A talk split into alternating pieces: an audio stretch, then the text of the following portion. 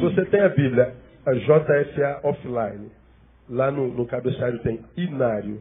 Se você clica em Inário, vai aparecer Cantor Cristão, Novo Cântico, Culto Cristão. No Cantor Cristão tem todos os números do Cantor Cristão. Amém, amados? Vamos orar? Curva a sua cabeça. Vamos agradecer a Deus pelas bênçãos recebidas e pelo privilégio de podermos patrocinar a sua obra nesse lugar. Pai, nós te louvamos. Porque se nós formos contar as bênçãos, não teremos números para mensurá-las na nossa vida. Tu tens suprido nossas necessidades de dia a dia, dia após dia, ano após ano, há tantos anos. E nós te louvamos porque sabemos que tu és a fonte de tudo isso. Sabemos que é obra das tuas mãos. E nós queremos te agradecer por cada membro deste lugar, dessa igreja fiel. Que não é, opta por discutir se dá ou não dá. Dá porque o coração o motiva isso. O coração é voluntário, como diz a tua palavra. O coração é movido pelo teu Espírito Santo. Que cada centavo seja, ó Deus, uma semente na vida desse meu irmão, dessa minha irmã. Que ele possa colher a, a, a 100 por um, ó Deus, pela generosidade com a qual é, trata a tua obra nesse lugar aqui, né, nessa igreja. Nós te agradecemos porque não nos tem faltado provisão. Temos podido servir aqueles que tu manda que sirvamos. E nós te louvamos pelo privilégio, porque tu poderias fazer isso com gente melhor do que nós, mais capacitada do que nós. Mas destes a nós esse privilégio, e nós abraçamos esse privilégio com alegria. Te pedimos a Deus que é, nesse instante tu possas olhar para os necessitados da tua igreja com misericórdia. Os enfermos, tantos enfermos, ó Deus, no teu povo e fora dele, carentes de uma intervenção sobrenatural de Jeová, que é Rafá ainda, do Senhor que sara, do Senhor para quem não há impossíveis. E nós pedimos que tu tome os enfermos das tuas mãos. Tanta gente, ó Deus, acometidas por doenças graves, como o Marcelo, que nesse instante luta do hospital contra um câncer raro. Por essa irmã que procurou a pastora Andréia, que, que, que teve de retirar os seus seios por causa da mesma enfermidade. A esposa do pastor Avelar da Taquara, que luta contra a mesma doença. Tanta gente acometida por doenças graves. E nós solidários à dor de cada uma delas, é, oramos pedindo ao Senhor que intervenha, que o Senhor opere, que o Senhor é, cure, que o Senhor sara, porque o Senhor pode fazer isso. E nós é, pedimos ao Senhor pelos méritos de Jesus de Nazaré. Não pedimos porque merecemos, porque temos mérito diante do Senhor, não temos. Pedimos pelo nome de Jesus. Seja, porém, feita a tua vontade. Teu querer é maior que a nossa vontade de receber a bênção. Nós oramos, ó Deus, pedindo também que tu fales ao nosso coração nessa manhã pela palavra, que a tua palavra nos, nos exorte, nos console, nos conforte, nos discipline, que a tua palavra seja norte na nossa vida. Usa teu servo, a boca do teu servo e dá-nos ouvidos de discípulo, para que ouvindo sejamos e nos tornemos crentes melhores para a glória do teu nome. Oramos no nome de Jesus, nosso Senhor que reina. Amém e aleluia. Aplauda ele mais uma vez aí, vamos adorar. Aleluia. Abra sua Bíblia em João, capítulo 19. João, perdão, João capítulo 20. Vou ministrar nessa manhã, irmãos, uma mensagem antiga, já ministrada aqui, que você que é membro antigo deve conhecê-la de qual, porque ela é marcante. Ela é simples, mas é, é muito significativa. Mas eu não tenho, não a tenho, não a tenho, não, não a tenho gravada nem em CD, nem em DVD, nem nada de tão antiga que ela é. E eu queria gravada para minha edificação, então vou ministrar. Nesses últimos anos, tanta gente chegou à nossa igreja. Ano passado, mais de 400 pessoas chegaram. Esse ano, nós batizamos na semana passada, no mês passado, mais de 100 pessoas. Recebemos ah, 105 na semana retrasada é, como membros. Então, nossa igreja está sempre crescendo. Então, acho que serve para nossa edificação e eu queria gravada para nossa edificação também. Ah, João capítulo 20, versículos 19, 20 e 21. Diz assim: Chegada, pois, a tarde naquele dia, o primeiro da semana, estando os discípulos reunidos com as portas fechadas por medo dos judeus, chegou Jesus, pôs-se no meio e disse-lhes: Pai seja convosco. Dito isto, mostrou-lhes as mãos e o lado. Alegraram-se, pois, os discípulos ao verem o Senhor. Disse-lhes então Jesus segunda vez: Pai seja convosco. Assim como o Pai me enviou, também eu vos envio a vós. 22, 23. E havendo dito isto, assoprou sobre eles e disse-lhes: Recebei o Espírito Santo. Aqueles a quem perdoardes, os pecados são-lhes perdoados, e aqueles a quem os retiverdes, são-lhes retidos. Amém, amados? Então, chegada após a tarde, naquele dia, o primeiro da semana. Qual é o primeiro dia da semana? Domingo. Nesse domingo, especificamente falando, esse a respeito do qual João fala. Ele está contando uma história, ele está sendo usado pelo Espírito Santo para contar o que aconteceu naquele dia, o primeiro dia da semana. Esse primeiro dia da semana é o dia da ressurreição de Cristo. É exatamente nesse dia aqui, o primeiro dia, todo domingo é o primeiro dia da semana. Mas esse texto, quando diz chegada após a tarde, naquele dia, fala de um primeiro dia único. Qual é o primeiro dia único? O dia da ressurreição. Não está falando de outro domingo, de outro primeiro dia da semana. Ele está especificando. Não foi num domingo qualquer. Foi no domingo da ressurreição. Isso é importante para a gente entender o conteúdo dessa, dessa ministração. Foi o domingo da ressurreição. O que, que é o domingo da ressurreição para o cristão? O que, que é o domingo da ressurreição? Para isso que a gente chama de cristianismo. O que, é o domingo da ressurreição? O domingo da ressurreição é simplesmente o, a, o alicerce sobre a, o qual a nossa fé é edificada. É o alicerce sobre, qual, sobre o qual a, vida do cristão está edificada, sobre, a, sobre o qual o cristianismo está edificado. Tudo tem a ver com esse domingo específico, dia da ressurreição. Porque a fé cristã está firmada sobre a ressurreição do Cristo, não sobre o seu nascimento virginal, não sobre os seus milagres fenomenológicos, não sobre a sua volta. A nossa fé está firmada sobre a ressurreição. A Bíblia diz: se Cristo não tivesse ressuscitado, seria de todos os homens os mais dignos de quê? De pena, de lástima. Se Cristo não tivesse ressuscitado. Ah, ele nasceu de uma virgem. Legal. Morreu e foi vencido pela morte? Foi. Mudou o quê? Ah, ele fez um monte de milagres.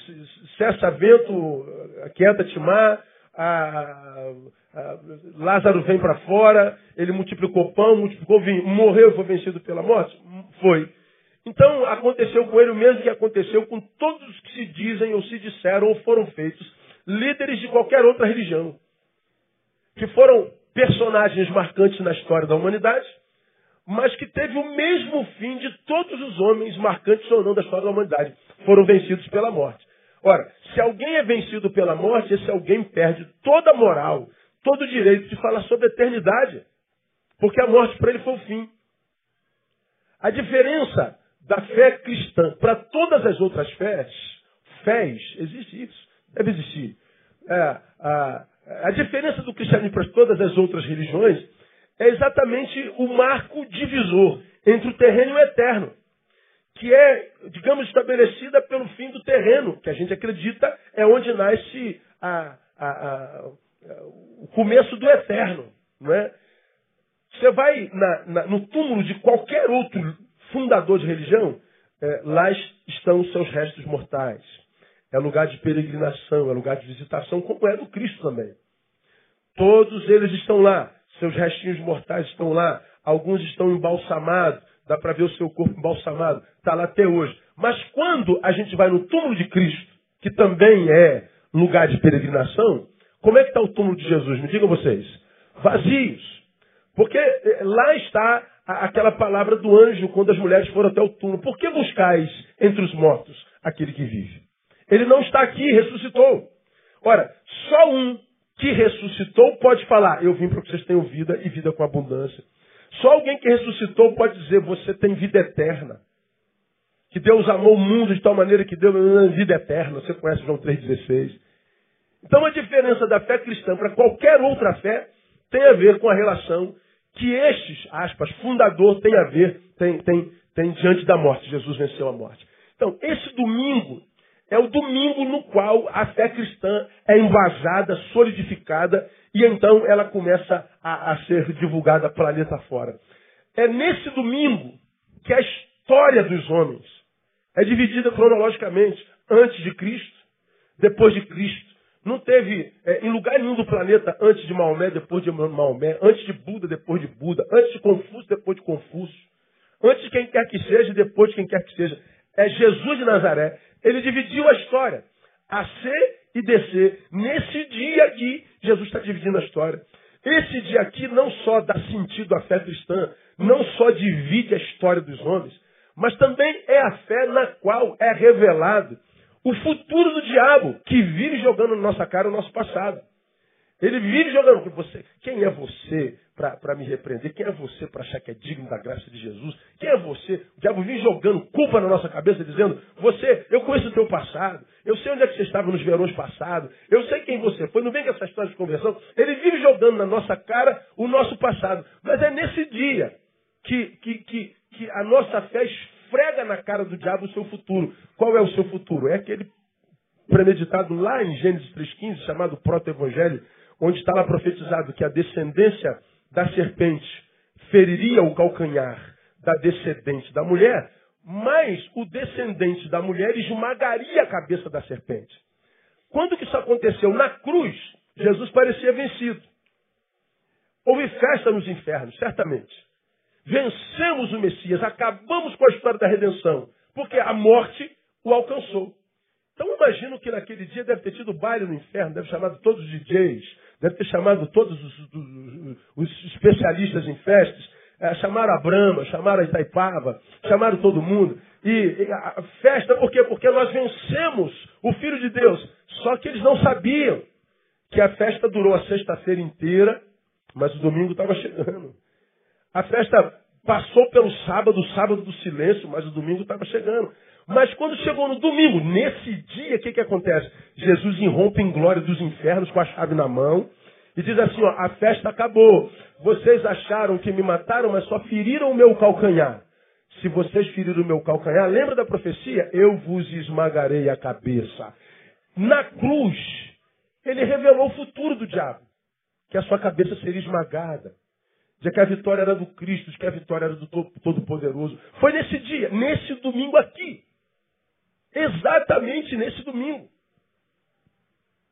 Aí, à luz de um versículo que tem lá em Eclesiastes, capítulo 3, versículo 4, que diz que a, a Eclesiastes capítulo 3, que é todo, todo propósito para tempo, para todo propósito debaixo dos céus.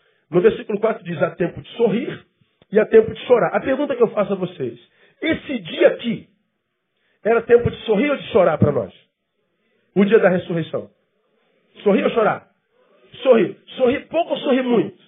Era para sorrir muito. Esse dia aqui era o dia da gente botar o bloco na rua.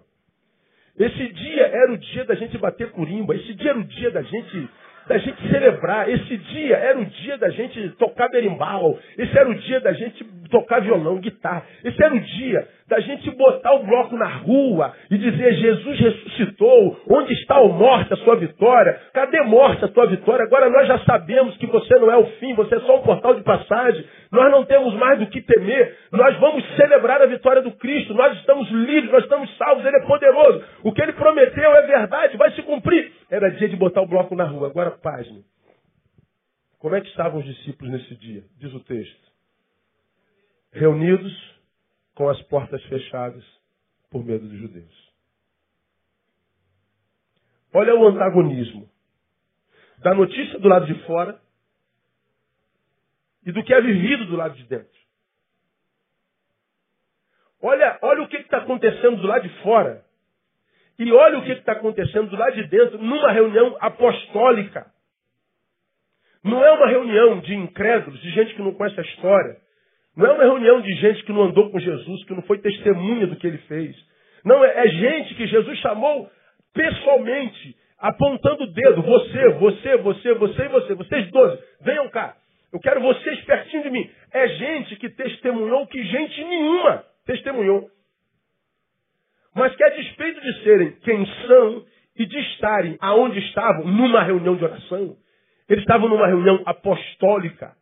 Eles estavam numa reunião, digamos, de adoração. Mas numa reunião que, que traduzia um sentimento e uma postura totalmente equivocada do que estava acontecendo lá de fora. Ao invés de eles estarem celebrando, ao invés de eles estarem pulando, ao invés de eles estarem com a porta aberta, botando a cara para bater, sem medo nenhum, eles estavam com as portas fechadas, por medo dos judeus.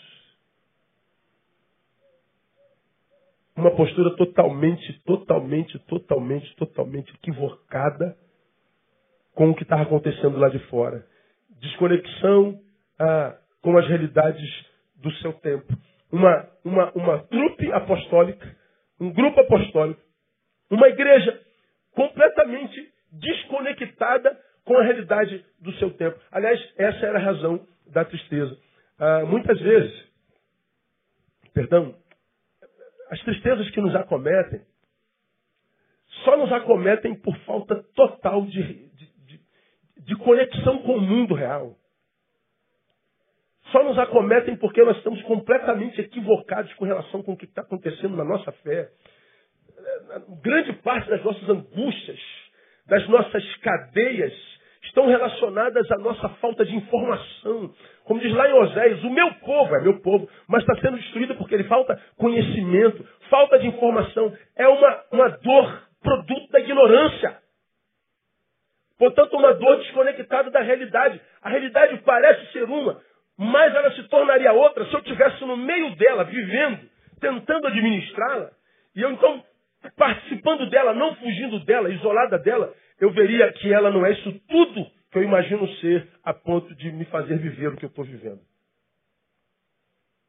Se você é cristão e vive uma vida amarrada, uma vida amedrontada, uma vida aquém de um filho de um Deus Todo-Poderoso, se você vive uma vida que diz não vale a pena ser vivida, se você vive uma vida que diz assim, meu Deus, não vale a pena viver porque o que eu vejo são amarras, o que eu vejo é injustiça, o que eu vejo é, é, é, é obstáculo intransponível. Não, se você está vivendo isso, ah, não está vivendo isso porque o que os teus olhos veem seja realidade.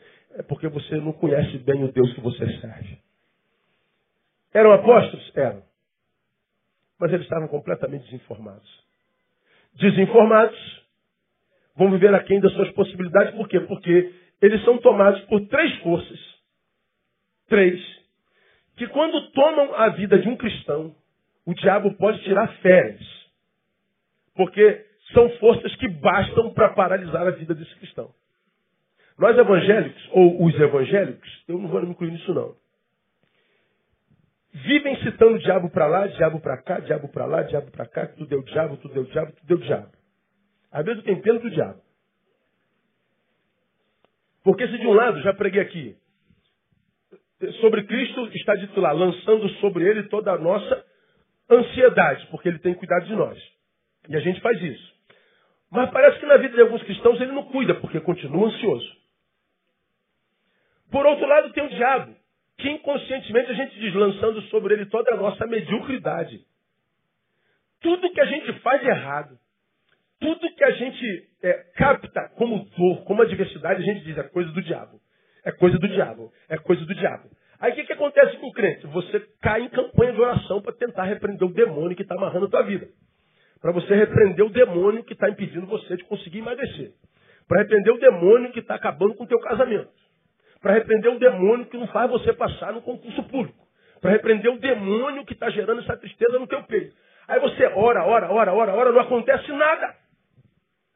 Aí você que já estava doente e que tal doença te impelia a orar para repreender o demônio que na tua cabeça era a razão da tua enfermidade, você ora e acha mais uma doença. Qual é? A frustração com Deus, porque parece que a tua oração não fez com que Deus se mobilizasse para repreender o demônio que gerou essa enfermidade em você. Porque talvez essa enfermidade, essa adversidade não seja demônio. Talvez você não tenha passado no concurso público, irmão, porque você não estudou suficientemente. Talvez seu casamento esteja acabando, marido, porque você não ama suficientemente. Ou você, esposa, não se submeta. Talvez vocês não se dialoguem. Porque não dialogam, não tem como ter uma vida sexual saudável, não tem como ter comunicação saudável, não tem como ter paz. São duas ilhas incomunicáveis. Uma ilha imaginando o que acontece lá, a outra ilha imaginando o que acontece lá. Mas a imaginação é sempre além ou aquém da realidade. Como não há diálogo, o casamento vai esfriando, esfriando, esfriando, esfriando, esfriando, esfriando. esfriando. Nossas necessidades afetivas, sexuais, existenciais vão aglomerando-se em nós, vão se avolumando em nós. Nós que somos duas ilhas incomunicáveis, daqui a pouco vemos algum, algum detrito no mar da vida que encosta na ilha. Aí esse detrito acha a ilha e diz: Você salvou minha vida. Aí a ilha se sente útil, porque um detrito do mar colou nele e disse: Você é tão bonito, ilha. Ilha, você é tão preciosa. Só que essa ilha não ouve do marido que ela é preciosa há muito tempo, mas houve um ilho aqui que disse que ela é preciosa, que ela é linda. Ó, uma mulher de Deus, mas carente que precisa de valorização, de estímulo, de apreço, de elogio. É uma mulher de Deus, mas uma mulher. É um homem de Deus, mas um homem. E o diabo não tem nada a ver com isso. E daqui a pouco a ilha vai com, com, com o ilho e o ilho vai com a ilha. Aí daqui a pouco, ou um só vai, um dos que foram, um ilho ou a ilha, chega em casa com um sorrisinho na mão, felizinho. Oh, você está diferente hoje. que não, nada, vou trabalho. Trabalho, vendi muito hoje e tal, eu estou alegre. O outro está aqui na angústia, não teve ilha nenhuma que colou nele, mas lá colou. Antes era frieza, mas agora um está alegrinho. O que está acontecendo? Aí o casamento vai acabando, oferecendo, diz, Deus abençoa meu casamento. Deus não pode abençoar isso. É você que tem que mudar a postura. Ah, pastor, eu estou amargurado porque o mercado de trabalho não abre. Talvez você não esteja preparado para esse mercado. Jogou tua juventude fora. Teve tempo de estudar, fazer faculdade, de correr atrás, de acordar cedo, de, de, de não ir para balada, não passar é, é, noites em claro. Mas não aproveitou a oportunidade, chegou 30 anos. O mercado é concorrido. O mercado é brabo, não, não respeita a humanidade, respeita a gente que produz. Você é uma máquina. Se você não produz igual o cara que está do seu lado, você está descartado. Não adianta pedir a Deus para te fazer presidente do BNDES, que ele não vai te fazer. Então teria que vender Coca-Cola na rua e dando glória a Deus. Porque jogou a juventude fora. Pai falou, mãe falou, teve todas as oportunidades. Estuda inglês, estuda isso, nada, não faz nada, não faz nada de nada. O tempo está passando, está envelhecendo. Aí chega a meia idade que sobra angústia. É o diabo. Não, o diabo, deixa o diabo em paz, coitadinho do diabo. Já não tem nada a ver com isso. Existem forças, e você já conhece elas, que se me acometem, o diabo não precisa se preocupar comigo porque eu me torno o diabo de mim mesmo. Nós estamos no dia mais significativo da história dos homens. Nós estamos vendo a história dos homens sendo modificada nós estamos vendo o nosso passado sendo apagado por causa do Cristo que ressuscitou. Nós estamos vendo o diabo perdendo poder em nós porque ele está deprimido no quinto dos infernos, sabendo do seu futuro. A, a, história dos homens está sendo ressignificada, a história da redenção está sendo implementada. E ainda assim, um grupo de discípulos está vivendo mediocremente, vivendo covardemente, aquém das suas possibilidades. E duvido, irmão, que nesse domingo tinha um, um demônio passando pela terra. Quando Jesus irrompe em glória, irmãos, diz o texto que ele arrancou a chave da, da, das mãos do diabo, ele irrompe da morte. Eu duvido que estavam todos deprimidos lá dentro do quinto dos infernos, amedrontados, como quem diz, perdemos. Mas a despeito disso, como é que estão os apóstolos? Vivendo aquém da sua possibilidade, mediocremente, covardemente, e ninguém podia ajudá-los a não ser eles mesmos. Que forças são essas que paralisam a gente? que se nos acometerem, nem o diabo precisa preocupar-se conosco. A primeira é óbvia, está aí no texto. Chegada após a tarde naquele dia, o primeiro da semana, estando os discípulos reunidos com as portas fechadas, por quê? Medo. É o primeiro sintoma. Medo te pegou? Pegou, pastor. Acabou. Rendeu-se a ele, pastor? Rendi-me. Acabou. Ninguém pode fazer mais nada por você. Agora, existe alguém que não sinta medo? Não sei se existe. Acho que todos nós temos medo de alguma coisa. Eu conheço alguém que tem medo de barata. Então não é medo, vou contar a história dela aqui já já, essa história. Essa eu tenho que contar, amor. Essa é a melhor, melhor, melhor ilustração desse sermão é a história da barata. Que aconteceu aqui neste lugar, neste lugar, numa casa cheia como essa aqui. Medo. Você tem medo de quê?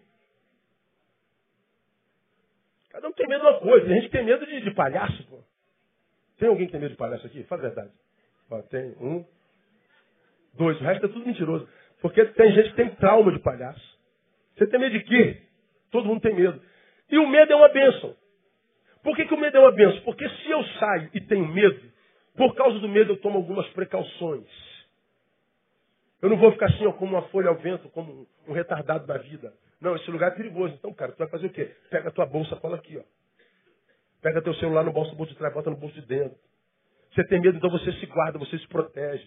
Você tem medo? Então, quando você vai atravessar a rua, você olha para um lado e para o outro, porque você sabe que se não pode morrer, você tem medo de morrer. Então, você vai olhar para o lado, isso é cuidado. O medo gera cuidado. Agora, existe um medo que, se não dominado, nos domina. Existe uma máxima no estudo da cratologia, estudo do poder, que diz assim: você já ouviu isso aqui?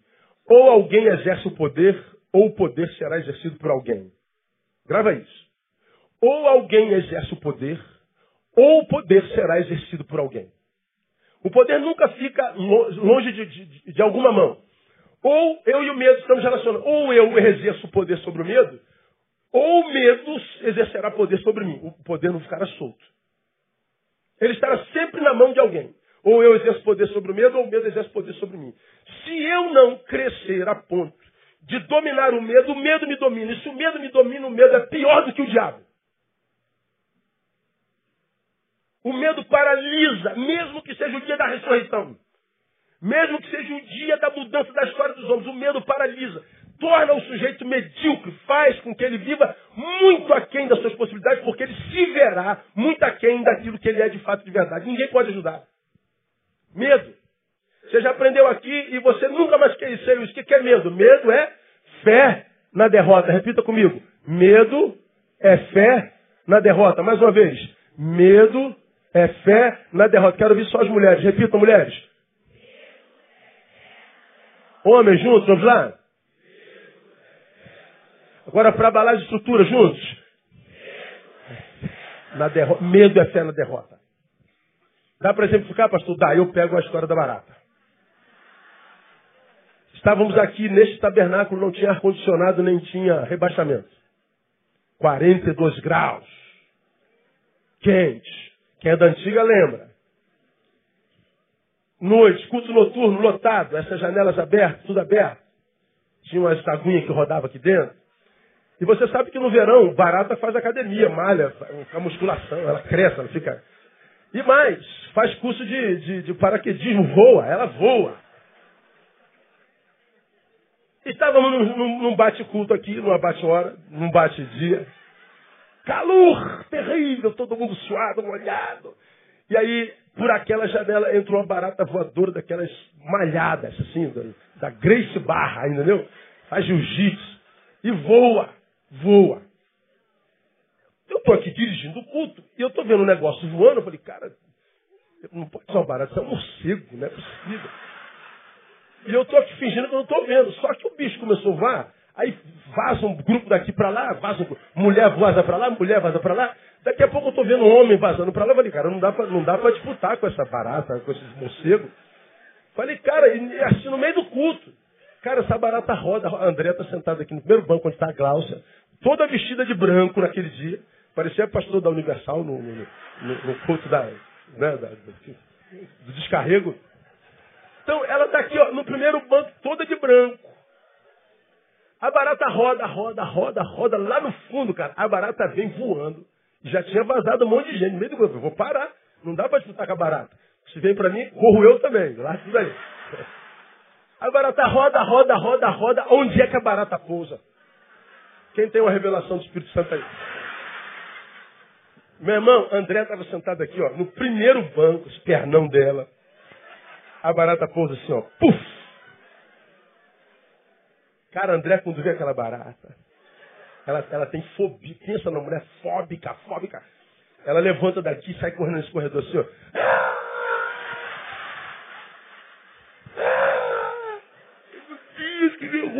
Eu falei, gente, ó, minha esposa não está endemoniada, é, é, é, está embaratada, é uma barata. Irmão, isso foi anos zoada, mas anos zoada. Anos. Até hoje ela é zoada. Isso foi, foi obra do Espírito Santo que serve de ilustração para o meu sermão. Isso aí, isso aí, não tem dúvida disso, né? Ela sai igual uma louca. Ah! Meu Deus. Aí a pergunta lógica. Que tipo de dano uma barata pode fazer numa mulher desse tamanho? Quem é corajoso aqui para admitir que tem medo de barata? Deixa eu ver aqui. Você não está sozinha nesse negócio. E vou dizer mais, não é pecado ter medo de barata. Não é pecado, não influi na tua salvação, fica tranquilo. Mas vamos à pergunta lógica. Aqui, ó, estou sentado aqui. A barata pousou aqui. Como eu poderia ter tratado essa barata? Ó. Vamos voltar a adorar o Senhor? No máximo, olha o rosto, ó. No máximo. Vamos voltar para o culto? Voltem covardes, voltem. Vamos adorar. Mas não. É, é uma barata ou é uma onça? É um, é um, é um crocodilo? Pergunta. Por que corre desse jeito? Medo. Medo é o quê? Fé na derrota. Ou seja, André é barata. A André diz assim, se eu encarar essa barata, eu sei eu vou perder. Fé na derrota. Porque a lógica diria, meu irmão, vai lá e pisa nela. É canhota é direito, eu sou, sou direito, sou destro. Então firma o pé esquerdo no chão, levanta o pezinho direito, assim, é, eu vou fazer curso. Vai lá e mata. A baratinha fica assim, ó. Só, só, Vai, pisa, pisa. O que, que é medo? Fé na derrota. Se eu encarar, eu perco. Porque eu sei que vou perder, eu fujo. Medo é isso. Por que, que tem um monte de gente amarrada na vida? Porque está diante de um, de um inimigo, de uma possibilidade maior do que ela, não. Porque ela tem medo. Por que, que tem medo? Porque acha que aquela diversidade é maior do que ela. Mas por que, que a diversidade é maior do que ela? Por causa da forma como ela vê. E como é que ela vê? Com medo. Aí tem um monte de vocês que podia estar lá nas alturas honrando ao Senhor com posição social, podia estar honrando ao Senhor com a sua influência na sociedade, na cidade, na igreja, mas está sentado aí, ó, pelos últimos bancos acovardado, dizendo-se para si mesmo que não é capaz disso, dizendo que não faz isso porque é tímido, dizendo porque não tem vontade, dizendo que é mentira, é medo. Medo. Uma geração de gente medrosa que vive aquém do que poderia. Se tentasse, com coragem, conseguiria. Mas com medo do fracasso nem tenta. Aí hoje vive um presente cuja colheita é nada ou quase nada. E no nada da colheita diz Deus, onde é que tu, tu estás que não me abençoas hoje? Onde é que eu estou? Eu estava nos teus ontem. Quando você tinha saúde, tempo, possibilidade para semear e você não aproveitou a oportunidade. Hoje eu estou no teu hoje para tentar, a, a, a, como é que eu diria? Tentar amolecer, afofar o solo, porque eu sei que você vai cair de fome. O meu hoje é fruto da forma como eu vivi o meu ontem. E se o hoje não tem o que você gostaria que tivesse, não tem porque Deus não lhe deu possibilidade, foi porque você não aproveitou os ontem. E por que tem muita gente que não aproveita, eh, não tem a vida que, que, que, que, gostaria de ter? Por causa do medo. Agora, o medo, quando domina, faz com que o diabo tire férias. Ele vai, vai, vai eh, economizar força porque nós nos tornamos o diabo de nós mesmos. Você tem um sonho, cara, corre atrás do teu sonho, vai lá e toma posse do teu sonho. Vai lá e quebra a cara, mas tenta. Porque tem gente que olha assim, meu Deus, eu não vou conseguir mesmo. Eu não vou conseguir mesmo. Acho que não vai dar. Aí está vendo a vida passar. Está vendo a vida passar. Está vendo a vida passar. Está vendo a vida passar. é gente que você conhece, gente que eu conheço, é gente da tua relação, gente da minha relação. E às vezes é uma angústia danada, falei, meu Deus, vai fazer alguma coisa com a tua vida, vai produzir alguma coisa com a tua vida, mas não faz nada com a vida. E a gente sofre angústia porque sabe que a gente já sabe como é que vai ser o amanhã. A gente já sabe como será. Porque a bendita da felicidade só está na utilidade. Eu posso ser alguém que não fiz nada hoje. Eu, eu colho a herança de alguém. Legal, eu tenho herança. Mas eu continuo inútil. E o que traz sentido à vida é utilidade, significância, trabalho. Então, quando toda vez que a gente atende alguém que vem com coitadismo, com estado de comiseração, eu ouço, com carinho eu ensino. Você está vivendo hoje produto da forma como você viveu os ontem.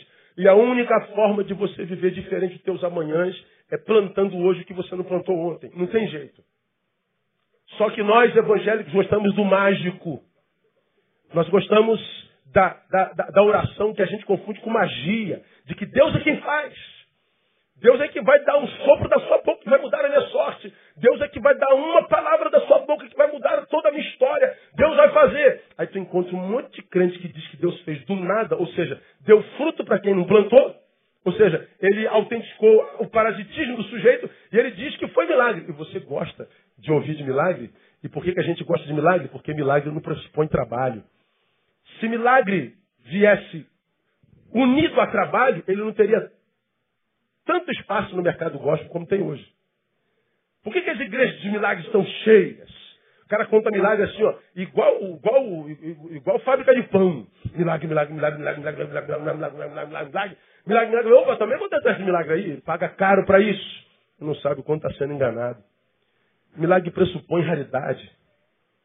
Milagre só é milagre quando o que aconteceu, ninguém mais podia fazer nada a não ser Deus. Porque enquanto eu posso fazer, Deus não faz. Como você já me viu pregando aqui, uma geração de crentes pedindo a Deus um milagre, cuja semente ele não plantou nunca. Falei aqui de casamento. Eu quero um casamento abençoado hoje. Plantou esse casamento abençoado ontem? Foi fiel. Amor, teve presente. Compartilhou coração. Compartilhou alegria, dor. Saíram juntos, jantaram juntos, viajaram juntos, gastaram tempo manutendo amor. Como que quer ter calor se você não plantou a semente do afeto lá atrás? Ah, pastor, eu quero, eu quero um futuro de glória, eu quero a prosperidade do evangelho. Legal, a prosperidade existe, é bênção de Deus também. Mas você se preparou para o mercado lá atrás? Você estudou lá atrás? Lembra, contei aqui umas trocentas vezes de um irmão da nossa igreja que há muitos anos atrás entrou na, na, no meu gabinete e, e lamúria. Pastor, eu estou indo embora da igreja porque essa igreja não tem amor. Oh, meu Deus do céu, cara. Desde que a igreja é igreja, a gente ouve isso. Ah, aliás, Israel, só você lembrar do Israel, né, cara? Israel atravessa o mar e, e reclama, ah, morrer de sede aqui. Meu Deus do céu. Gente tirou do Egito para morrer de sede aqui. Aí a água vem da rocha, daqui a pouco tirou do Egito para morrer de fome, aí brota pão do chão, maná, e aparece galinha, codorniz caindo, assim, puf, no, no terreno. Ah, vou morrer de fome. Meu Deus, que povo miserável. Só Deus para aquele povo. O povo não muda. Aí o cara ainda lá, essa igreja não amou. Por que não amou, irmão? Porque os empresários da igreja não dão emprego para a gente, estou desempregado. E a gente pega, um pega ali, pega ali, pega aqui, pega aqui, pega ninguém dá emprego, não sei o que ele tem amor. Eu estou frustrado com Deus também, porque Deus não abre porta, pastor. Porque Deus, eu tô, não, o senhor também está decepcionado com o senhor, porque o senhor tinha que pelejar por mim. E que peleja por ele, peleja por si é Deus, cara. Eu não pelejo por ninguém, não. Aí eu, eu legal. Acabou, irmão. Quantos anos você tem, irmão? 42. Qual é a tua profissão? Não tenho uma profissão, não tenho. Você é formado em quê na faculdade? Não, não me formei, não. Qual curso você fez no Senai? No Senac? Você sabe trabalhar com o quê? Não, não fez faculdade, não. Não fez Senai, não fez Senac, não. Aí você se lembra, ele, ele usou a mãozinha, essa mãozinha me traumatizou. Pô, sabe como é que é? 18 anos a gente aí pegando a garotinha. Aí, pô, cara, deu uma raiva essa mão. Pô, sabe como é que era? 18 anos, pastor. Tá aí pegando a garotinha. Para 18 anos você estava pegando a garotinha, não foi fazer faculdade. Você estava pegando as garotinhas, não foi para o Senai, não foi para o Senac. E agora a vida está te pegando. E você quer o quê? Você quer ser presidente da Petrobras? O que, que você quer na vida? Os irmãos que são empresários, da tua idade, na tua idade, estavam ralando, irmão. quando você estava de zoação na madrugada, ele estava estudando. Ou dormindo para começar a estudar cedo. O irmãozinho que está lá no, no, cantinho dele, com a serralheria dele lá, ele estava no Senac fazendo curso, ele sabe fazer bem, lidar com ferro, outro sabe lidar com pão, outro sabe lidar com estética, outro sabe lidar com o quê? Você sabe lidar com o quê? Você quer o quê? Você quer que Deus coloque aonde? Aí ele falou assim, pô, pastor, vim aqui para o senhor dar uma moral, o senhor está acabando comigo. Eu falei, não, não estou acabando contigo, cara. A única forma de eu te abençoar é falar a verdade para você, cara. Eu poderia muito bem para desencaixar com Vamos ficar na logo, trouxa. Vamos ver aqui, vamos pedir a Deus. Ó oh, Deus, abençoa o teu servo. Tua palavra diz que tu, tu, tu semeias é, é, é, onde ninguém colhe. Tu, tu, tu és o Deus que abre portas. Tu despedaça a, a porta de bronze, o ferrolho de ferro. É só essas palavras de força, assim. Que, que o cara fala assim, caramba, coração forte. Aí o cara sai dali, poxa, meu pastor me abençoou. Continua na mesma desgraça. Só me livrei do mala. Eu preciso dizer a verdade. Porque a gente não pode nada contra a verdade, senão a favor da verdade. E se você for da verdade, viver a verdade, a verdade muda a tua história, te liberta. Então não adianta a gente estar diante do espelho morrendo de pena de si mesmo, achando que Deus é culpado, a vida é culpada, o pai é culpado. Não, a gente não aproveita, é medo. Medo. Qual é teu sonho, cara? O que, que você pretende ser na vida? O que você pretende fazer na vida? Ah, pastor, eu estou ainda. Né, tem que viver a juventude, né, pastor? Tem que... Aqui eu estava vendo uma, uma, uma coisa sobre voluntariado, o Lindoval mandou. Perfil do voluntariado brasileiro, que hoje é o Dia Nacional do, do Voluntário. Olha o perfil do voluntário no Brasil. 20%, 25% da população brasileira declara que faz ou fez serviço voluntário. Um quarto da, da, da população brasileira. Olha o perfil deles. 53% são mulheres, 47 homens, quase que equipara. Voluntários. Agora olha, 22% tem entre 30 e 39 anos. 19% entre 40 e 49 anos. Agora olha só, 16% entre 18 e 24 anos. Qual é a faixa etária menos voluntária?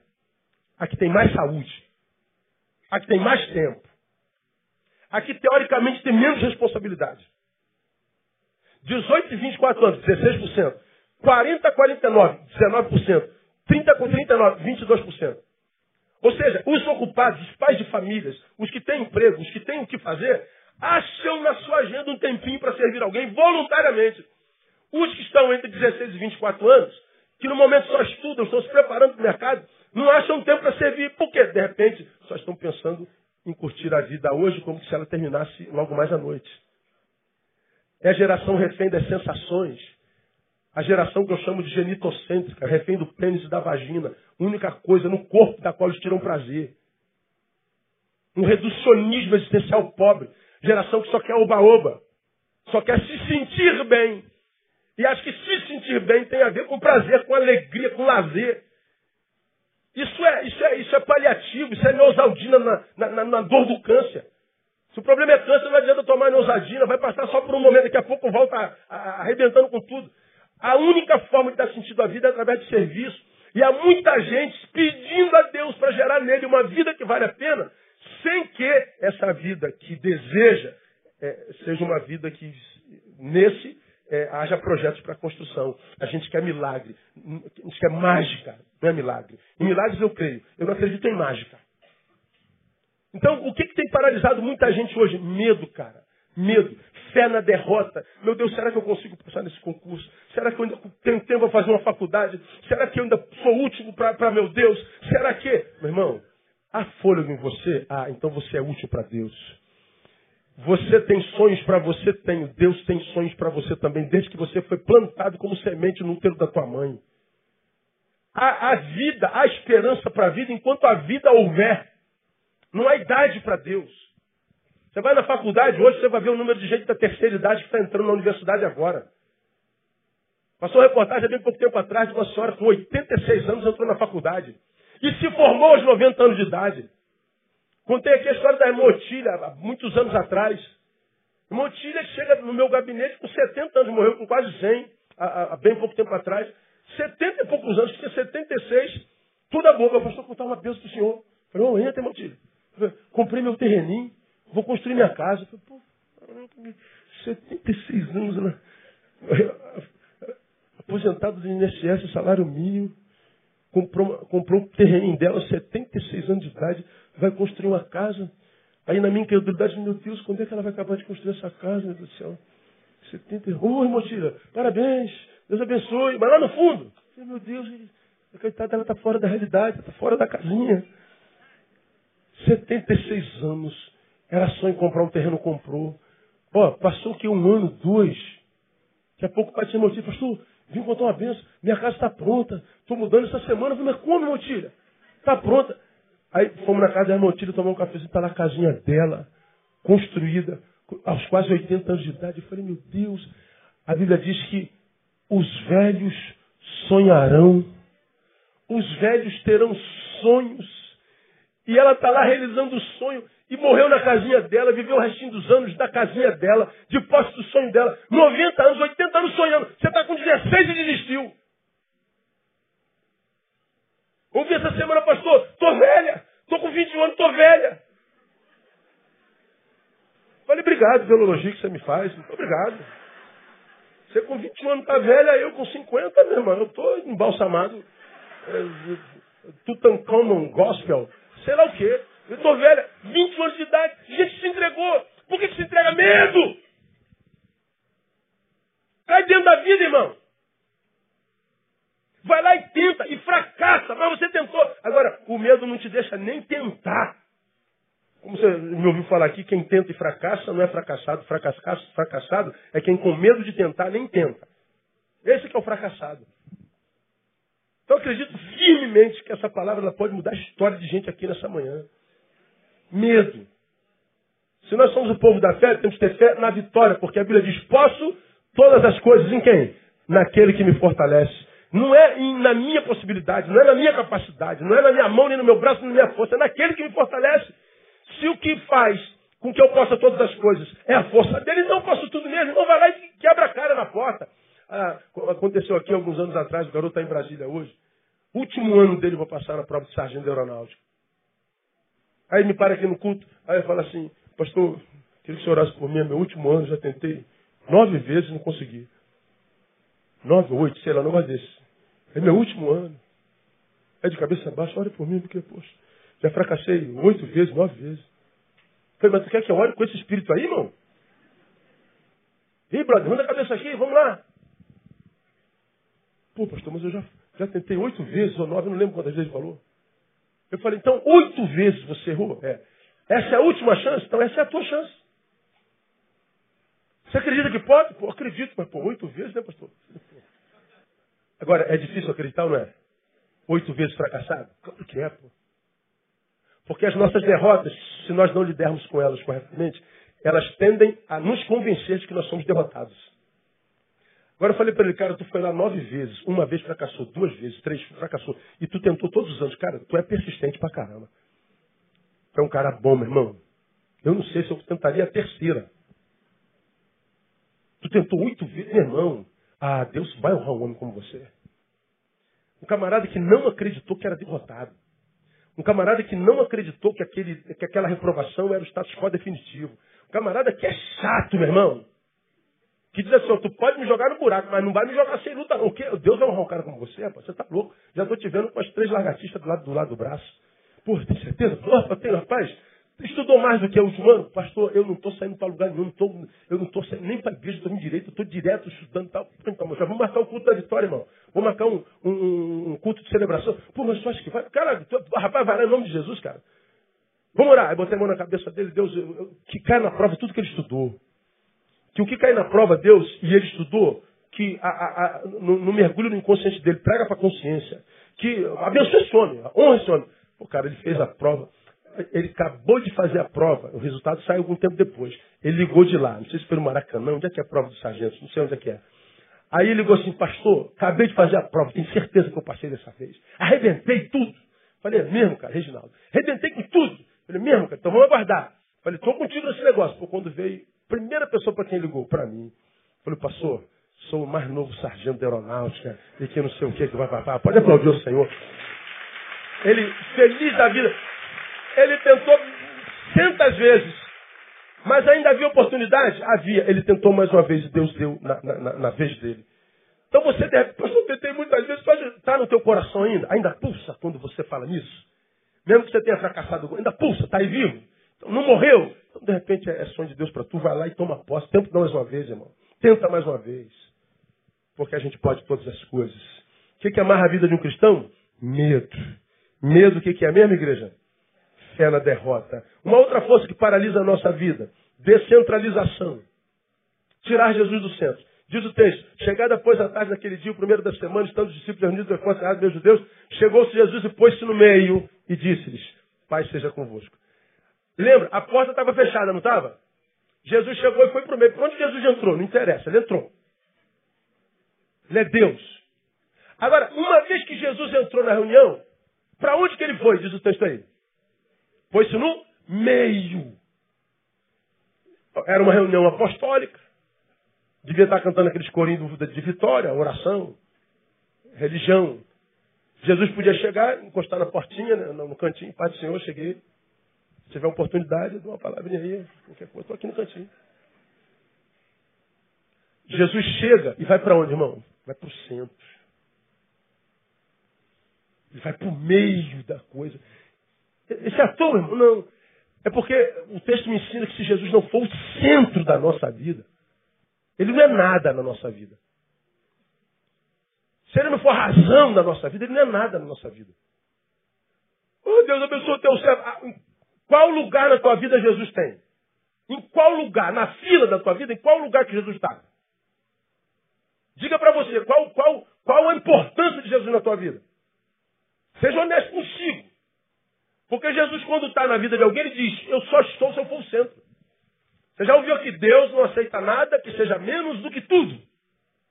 Deus não aceita nada que seja menos do que tudo. Ou tudo ou nada. Ou ele me tem todo não tem nada de mim. Se ele não pode ser o número um, o número dois, ele não será. Ele não divide a sua glória com outra. Por que tem tanta gente quebrada? Porque está correndo atrás dos seus sonhos e para correr atrás dos sonhos tira Jesus do centro. Meu irmão, eu poder, ó, é que não, não cabe, não é ético. Eu poderia te fazer uma lista de membros da nossa igreja que quando estavam bem lá embaixo, caidinho, estavam na igreja, no ministério, servindo. Aí buscaram o Senhor, foi honrando, honrando, honrando, honrando, honrando, sumiram.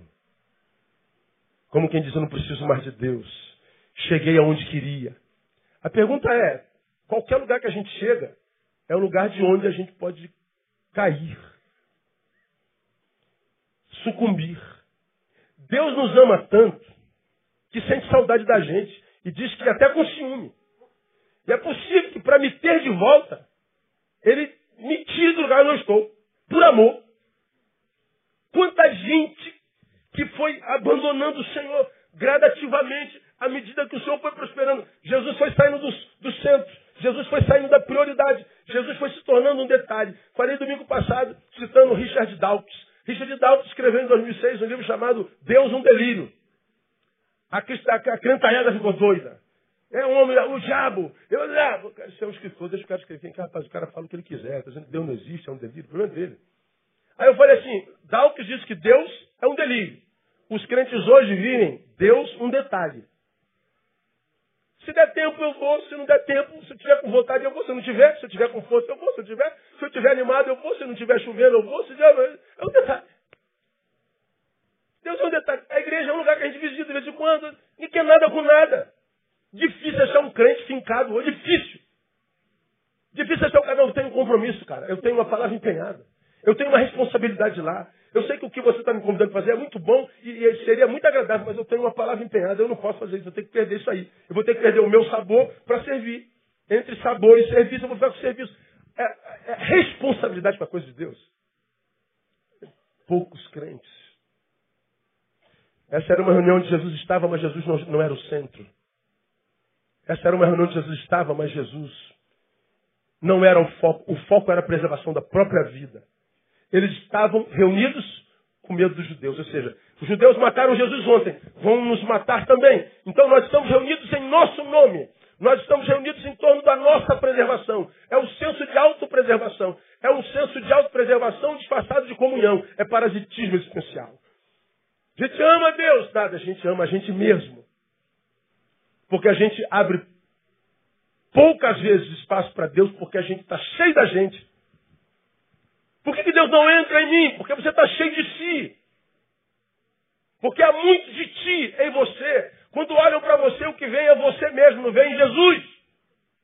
Gente, ó, de nossa relação particular, a quem Deus prosperou. E há bem pouco tempo, puxa, por que, por que você se afastou? Nós não afastamos, nós estamos no mesmo lugar. Quem se afastaram foi você. Vocês não convidam a gente para mais nada. A gente não aprova como vocês se relacionam com Deus hoje. Eu quero amigos que me empurrem para Deus, irmã. Eu quero amigo, porque eu sou convidado a me afastar de Deus o tempo inteiro. A vida me convida a afastar de Deus, as adversidades da vida me convidam a afastar de Deus, as adversidades com gente que eu tenho me convidam a me afastar de Deus. Eu sou convidado a me afastar de Deus o tempo inteiro. Eu preciso de gente que me empurre para Deus, irmã. Eu preciso de gente que quando me sinto fraco diga assim, não, pastor, o Neil, vem para cá, Neil. Vou perder tempo com gente que só me afasta de Deus. Cuja vida é um detalhe, cuja, em cuja vida Deus é um detalhe. Perder tempo. Descentralização. Você se lembra disso aqui, ó. Quando, quando a gente fala que Deus precisa ser o centro, foi nesse sermão, há 200 anos atrás, que eu falei essa frase que todo mundo conhece. A coisa principal é fazer da coisa principal a coisa principal. Vamos juntos? A coisa principal é fazer da coisa principal a coisa principal. A coisa principal é Jesus de Nazaré. Se ele não for a coisa principal, ele não é coisa alguma na nossa vida. E você já aprendeu, se a gente tira a coisa principal do lugar, uma coisa secundária tomou seu lugar. O problema é que essa coisa que tomou o lugar da coisa principal deixou seu lugar vago. Uma coisa outra toma o seu lugar também que para tomar deixou o lugar vago. Então uma outra coisa toma o seu lugar. Uma outra coisa. Tira a coisa principal do lugar, tudo mais sai do lugar. Aí passa o tsunami na vida, meu Deus, o que está acontecendo? Eu, tudo saiu do lugar. Não, bota só a coisa principal no lugar. Daqui a pouco tudo vai para o lugar. Bota só a principal. Não precisa tentar administrar tudo, que você fica assim, é, perdido. Meu Deus, calma, para, para. Ô, oh, ei, ô. Oh. Bota só o principal no lugar. Só o principal, esquece o reino, bota só o. Busca primeiro o reino. As outras coisas, esquece as coisas. Aqui, o reino. Botou Jesus no centro? Botou. Fique tranquilo. Tudo mais vai para o seu lugar. A vida equilibra no nome de Jesus. Qual é a primeira força que paralisa a nossa vida? A segunda. Descentralização, tirar Jesus do centro. A última, terminei. Alienação. Disse então Jesus segunda vez, Pai, Pai seja convosco. Aí ele termina assim, ó. Como o Pai me enviou, também eu vos envio a vós. A reunião é chamada de comunhão. Nada. É um instinto de autopreservação disfarçado de comunhão. Quando Jesus entra na reunião, que tem cara de comunhão, mas é instinto de autopreservação, a pessoa está ali pensando em si mesmo, ele está ali em seu nome, ele está ali porque ele é Rafá, Sara e ele é doente, ele está ali porque ele, ele é de Sebaô, Deus dos exércitos, ele está passando por peleja. Quando a gente trata Deus como um ser utilitário, essa, essa relação utilitária com Deus, mesmo que a gente esteja na igreja, não há vida nas vidas da gente. Toda vez que ele chega nessa reunião, ele chega na reunião para acabar com ela. Como o Pai me enviou, eu vos envio a voz. Ele entra na reunião e acaba com a reunião. O mal de vocês, diria Jesus, é tentar manutenir a vida de vocês o tempo inteiro. Não é vocês que cuidam da vida de vocês, quem cuida da vida de vocês sou eu. Vocês cuidam das coisas do meu reino. Busca primeiro o reino de Deus. Todas as outras coisas serão acrescentadas. É Deus dizendo, cuida do que é meu, que do que é teu, cuido eu. Tem gente melhor para cuidar do que é nosso do que Jesus de Nazaré? Mas não, a gente fica tentando dar um jeito na nossa vida. Irmão, entrega na mão dele. E faz a obra dele. Cumpre a missão. Acha o teu lugar no corpo. E vai ser esse membro no corpo, porque o corpo precisa de todos os membros se sentir pleno. Você precisa achar o teu lugar no corpo. Serviço, serviço, serviço. Como o Pai me enviou, também eu vos envio a vós. E como é que ele, o Pai, enviou Jesus? Enviou sem, sem esperar receber nada em troca, é, por amor, obediência. Ele obedeceu ao Pai. Foi obediente até a morte, até a morte de cruz. A, a gente é enviado assim. A gente vai por obediência. A gente não consegue não ir. A gente não consegue. A gente não consegue ficar parado reclamando o que ele não deu. A gente acaba porque reclamou lembrando do que a gente não fez. Meu Deus, como é que eu vou reclamar disso que tu não fizeste? Se tanto que tu me disseste para fazer, não fiz também. Como eu posso exigir tua presença se foi eu que lá atrás me afastei dela? Como que eu posso fazer isso? Como que eu posso pedir cura se foi eu que cavei essa doença no corpo, na alma, no espírito, no casamento, na finança? Meu Deus, o que, que eu fiz comigo? O que, que eu fiz comigo? Ah, o que, que você fez consigo? Você cuidou de si. Fez de si um fim em si mesmo. Aí o pai está dizendo, eu tenho que te enviar. Eu tenho que te livrar de si um pouco. Vai lá, abençoa lá o Paulinho, está lá no cantinho lá. É porque eu estou cheio de problema, pastor. Pois é, livre-se do seu problema indo até o Paulinho. Respira um pouquinho. Quando você tem muito problema e você se deixa para ir alguém, você está se, se, se, recompondo, você está respirando outros ares. Porque se você está mal, está ruim, está ferrado, quebrado, se odiando, e mergulha em si, você está se auto-envenenando. Ah, pastor, eu parei porque eu não estou muito bem. Por, por isso mesmo que você tem que sair, meu filho. Porque ficar dentro em si, como você está, é, é se auto-envenenar, é abreviar a morte. Agora, como é que o homem sem Deus faz? Ele está mal, aí ele vai para a balada, ele vai para churrascada, ele vai para bebezada, ele vai para drogatizada, ele vai para desgraça. Aí volta mais desgraçado. Mas não vai para servir.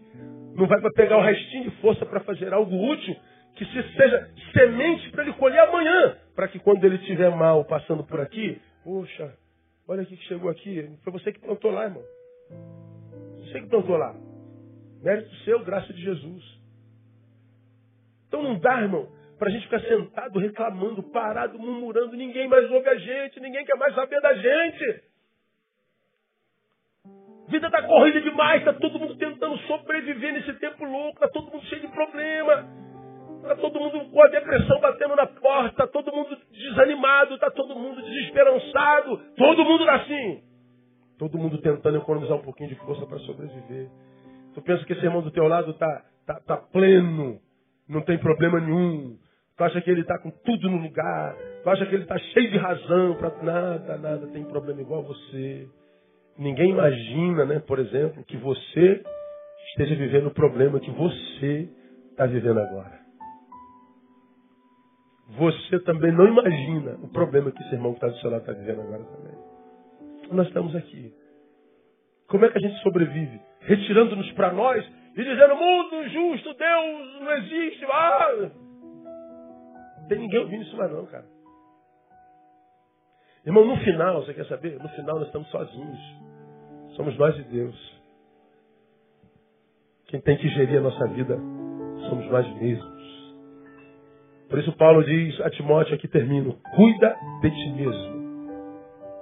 Timóteo era pastor e do teu ensino.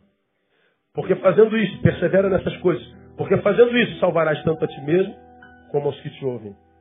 Cuida de ti mesmo e do teu ensino. Persevera nisso. Ou seja, não deixe de cuidar de si. Cuida e não sucumba à tentação de, cuidando dos outros, esquecer de si mesmo. Cuida de ti mesmo. Que aí você se salve e salva quem te ouve. Porque, Timóteo, quem tem que cuidar de você é você. Hoje você se escora no marido, marido morre, marido vai embora. Hoje você escora no pai e mãe, pai e mãe morrem, vão embora. Somos nós e Deus. Você quer saber? Nós e Deus somos maioria sempre. Diante de qualquer adversidade. Temos nele tudo que a gente precisa. Ele vai suprir todas as nossas necessidades em glória. Agora, quando é que ele faz isso? Quando a gente vence o medo, o nosso papel nessa história. Quando a gente coloca-o no centro, esse é o nosso papel na história. Quando a gente está em missão, se eu me dou a ele em conversão, ele me doará para alguém em missão. Se eu venho a Deus como presente, Deus me dá de presente para alguém. Não tem jeito. Missão. Como o Pai me enviou, também eu vos envio a vós. E quando nós estamos em missão, Ele está dizendo, não vai faltar bem algum a vocês. Toda provisão chegará. Toda provisão chegará. E você vai ver que a bênção do equilíbrio, a bênção da longevidade e da permanência nos alcança. E a gente vai caminhando, irmão, como diz o salmista, mil de um lado, dez mil de outro, todo mundo caindo. Onze mil caídos, no caso do versículo. Estamos caminhando entre cadáveres gente que está ficando para trás. O fedor de morte é grande. A, a, o fedor de desistentes é grande. A apostasia é grande. Mas o Senhor está dizendo: continua, meu filho. Porque quem te guia sou eu. Continua, meu filho, sem medo. Não se expande com os cadáveres, com as apostasias, com as desistências. Caminha, meu filho. Porque quem te guarda sou eu. Caminha. Você tem posse da bênção da permanência, da longevidade. Você tem a bênção do equilíbrio. Vai sem medo. Vai sem medo. Porque eu sou contigo. Não me tire do centro. É, faça manutenção do teu senso de valores. Jesus no centro. Vai, meu filho, em missão. Como meu pai me viu, eu te envio. Você vai ver, irmão, que daqui a pouco ele irrompe nos céus. E ele nos arrebata para junto dele, dizendo: Vinde, possui por herança o reino que está preparado desde a fundação do mundo. Então, meu irmão, Sai daqui nessa manhã e diga para si: eu vou correr atrás do meu sonho. E eu vou ser aquilo que eu sonhei ser um dia. E você para a glória do nome de Jesus, porque você pode todas as coisas naquele que fortalece. Aplauda ele e vamos embora.